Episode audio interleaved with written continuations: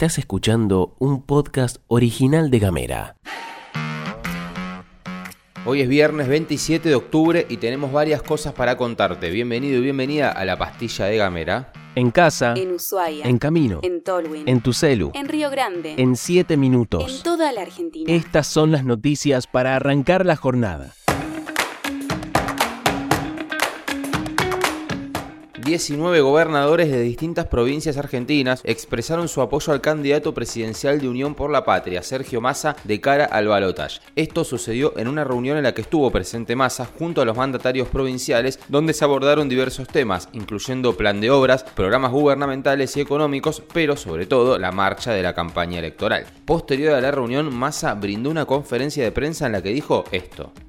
Nuestra responsabilidad es construir un gobierno de unidad nacional, convocando a los mejores, no cayendo en la trampa de las discusiones de acuerdos de cúpula de partidos, sino entendiendo que la responsabilidad a partir del 10 de diciembre es elegir a los mejores de cada una de las fuerzas económicas, sociales, políticas, de la cultura de la Argentina eh, y obviamente nuestra agenda, la de abrazar, la de mejorar ingreso en la Argentina, la de abrazar a las personas con discapacidad facilitándoles la vida, la de trabajar muy fuerte el tema de protección del sistema jubilatorio argentino. La educación es la mejor herramienta contra la pobreza, no puede ser paga porque si no le ponemos un límite a aquel que de alguna manera en el acceso a la educación tiene la oportunidad de partir en la línea de largada con igualdad de oportunidades.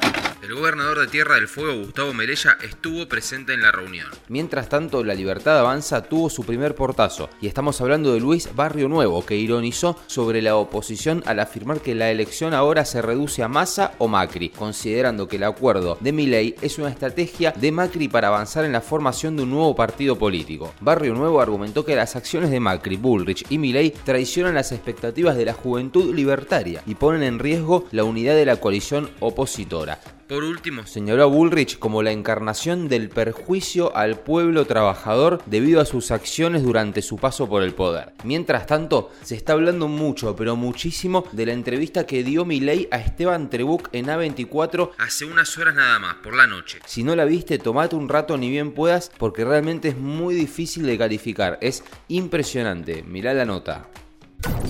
Con información del portal Desde las Bases te contamos que profesionales de los hospitales de Río Grande y Ushuaia realizaron una manifestación con una caravana y bocinazo en reclamo de mejores condiciones laborales. Se dirigieron al Ministerio de Salud para expresar su descontento con la discriminación percibida en un reciente decreto del gobierno que otorga un bono pero que no cubre al sector profesional. Los manifestantes exigen un aumento en los sueldos base y señalan las dificultades de contratación de profesionales para cubrir puestos en las guardias ya que los sueldos no terminan de ser competitivos en comparación con otras regiones. Quien habló fue el doctor Julio Torres, representante del CIPROSA en Río Grande, y destacó que el bono decretado no es suficiente y que cualquier aumento que no se refleje en el sueldo básico es inadecuado. Lo que dijo Torres es que hay una gran brecha salarial entre médicos contratados y médicos de planta, y que en este momento es difícil atraer a profesionales calificados debido a la falta de competitividad en los sueldos.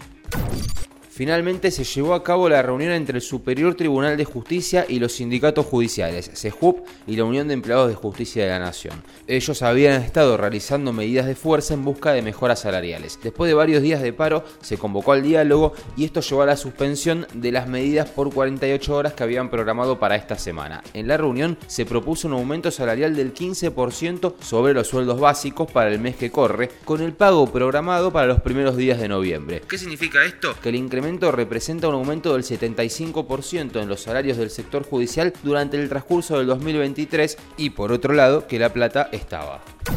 Desde el Ministerio de Defensa de la Nación se anunció la conclusión exitosa del proyecto Malvinas 40 años. Este proyecto, desarrollado en colaboración con personal civil y militar de las Fuerzas Armadas, tiene como objetivo principal la accesibilidad a documentos históricos clave relacionados con la Guerra de Malvinas. A partir de eso, se digitalizó el 84% de los documentos y más del 80% de ellos ya se encuentra disponible para su consulta y descarga en el sitio web Archivos Abiertos. En total, se digitalizaron 2.488 documentos complejos que a su vez contienen miles de archivos simples, proporcionando acceso a más de 60.000 archivos relacionados con la Guerra de las Malvinas. Según cuentan, este proceso requirió la colaboración de más de 40 personas que llevaron a cabo las tareas de conservación, relevamiento, digitalización y publicación online en diferentes departamentos de las fuerzas.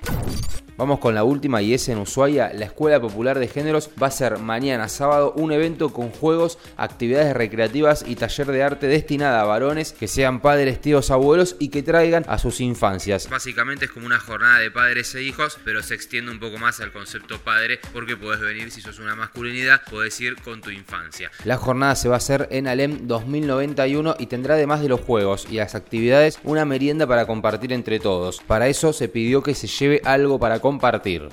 Seguí nuestros contenidos en gamera.com.ar. Llegamos al final de la pastilla de Gamera. Muchas gracias por acompañarnos hasta acá. Recordad que hoy a la noche está Punto Sur. A la noche a la tarde, en realidad, de 18 a 20 horas. Vamos a hacer el streaming habitual que hacemos todas las semanas. Este podcast fue producido por Mica Maldonado, editado por Julián Melone y conducido por Gastón Lodos. Muchísimas gracias.